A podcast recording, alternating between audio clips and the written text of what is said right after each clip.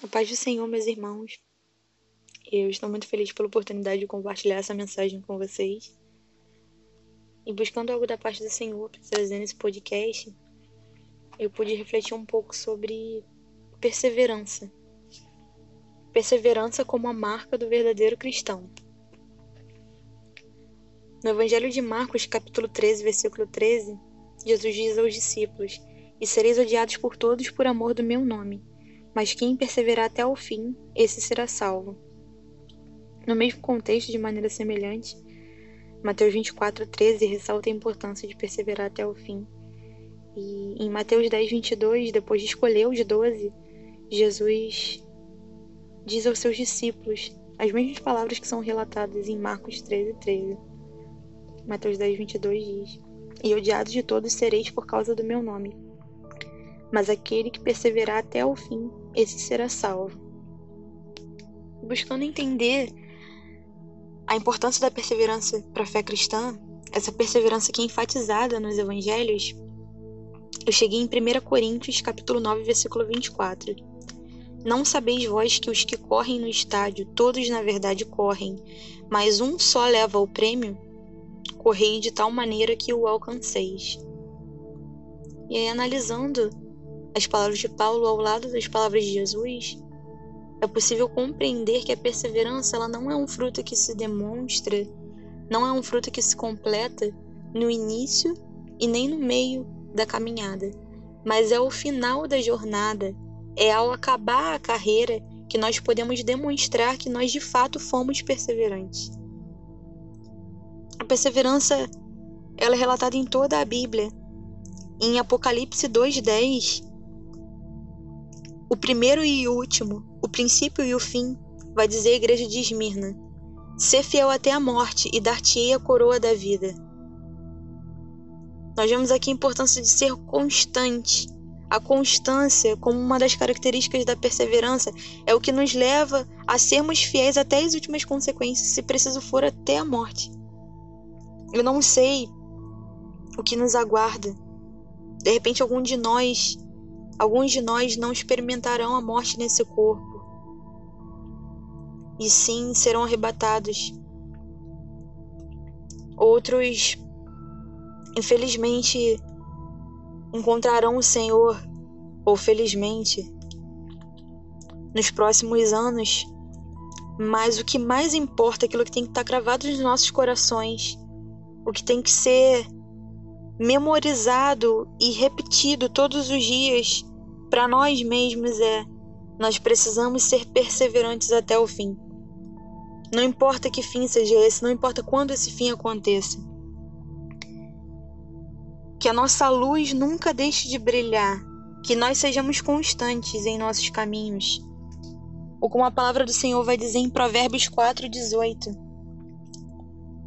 Mas a vereda dos justos é como a luz da aurora, que vai brilhando mais e mais até ser dia perfeito. Tudo isso que está acontecendo são o princípio das dores. Ou seja, não sejamos ignorantes. Sabemos que algo muito pior está para acontecer, que isso ainda não é a grande tribulação. A tendência é as coisas somente piorarem.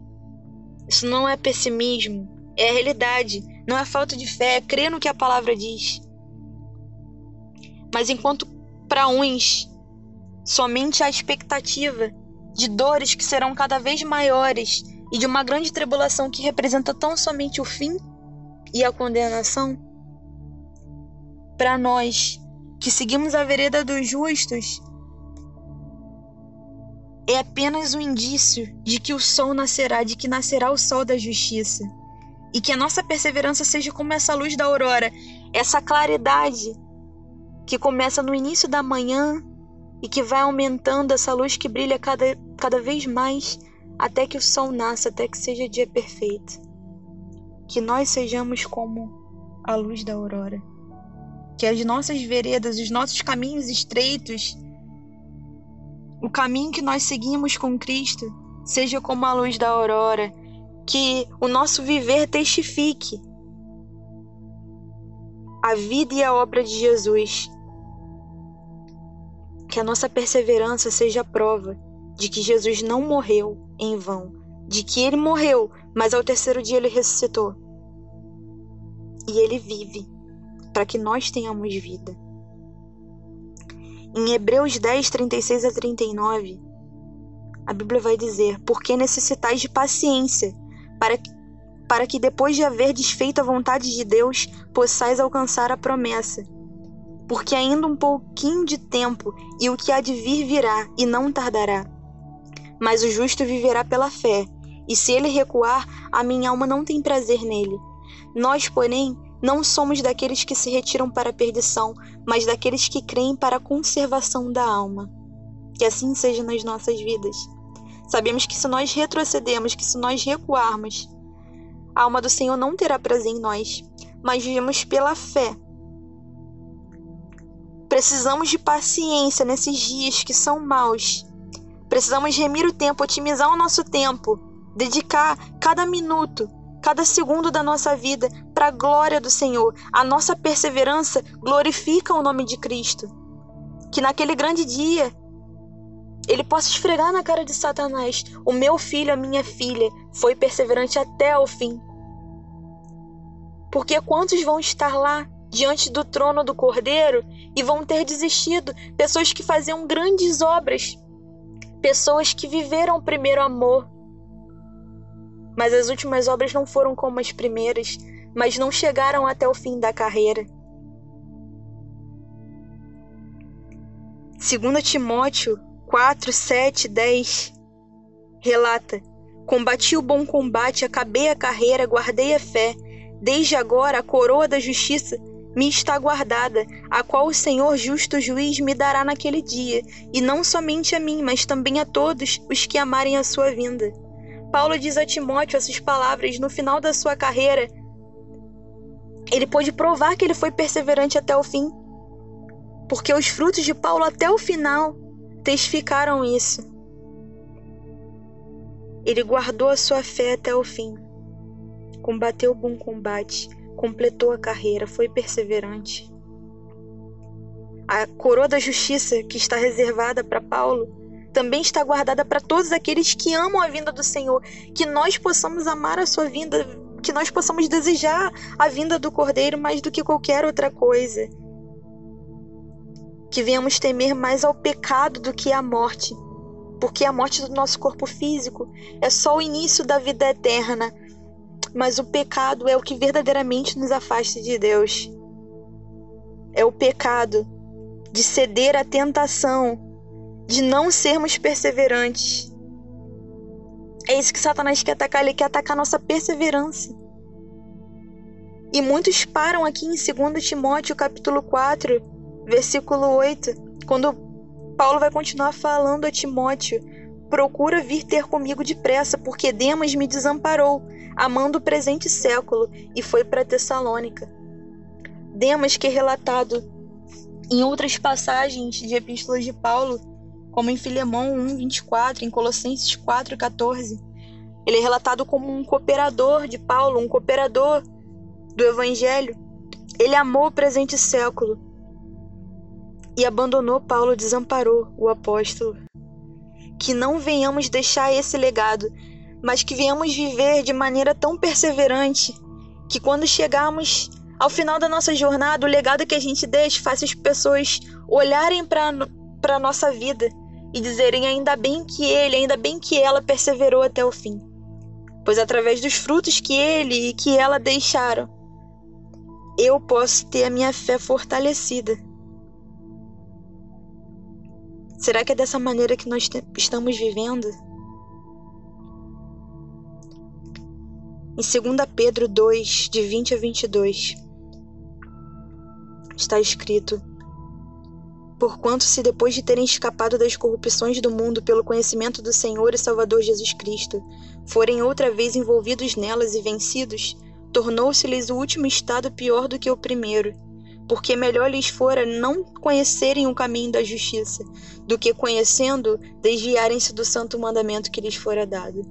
Deste modo sobreveio o que por um verdadeiro provérbio se diz: o cão voltou ao seu próprio vômito, e a porca lavada ao espojadouro da lama. Essa passagem tão forte mostra que se não formos até o fim, se não, não formos fiéis, não perseverarmos até o final, o nosso último estado se tornará pior do que o primeiro. Não sou eu que estou dizendo, a Bíblia que diz: melhor seria que nós não tivéssemos conhecido o caminho da justiça. Tamanha é a abominação que é para Deus aqueles que retrocedem.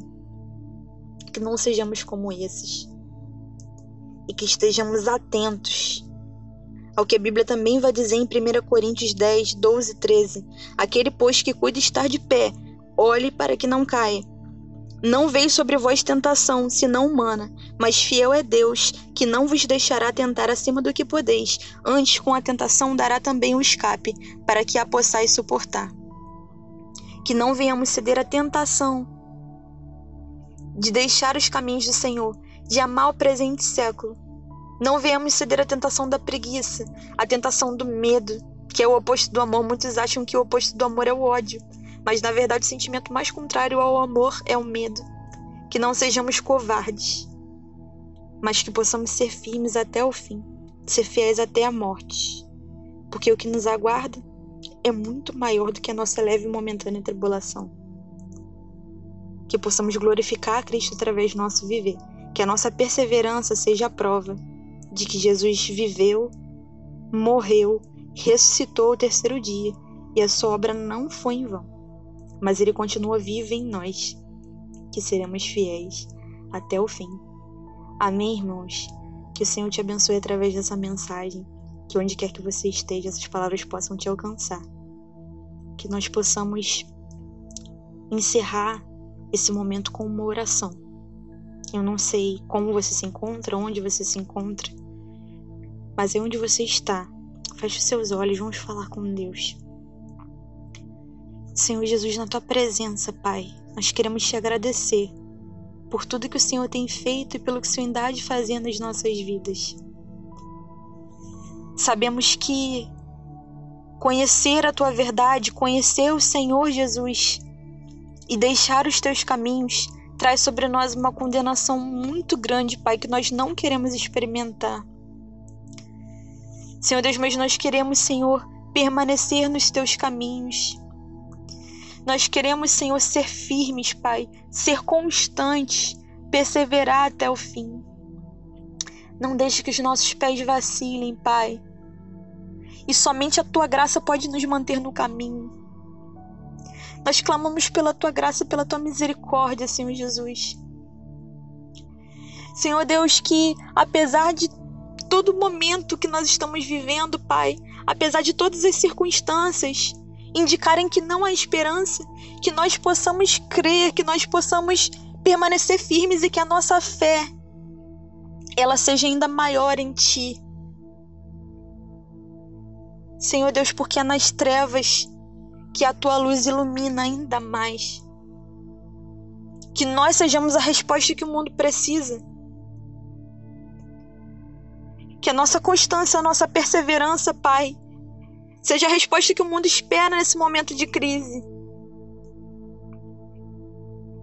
E que a tua vida, Pai, brilhe em nós, que a tua obra fale através das nossas vidas, que o nosso viver testifique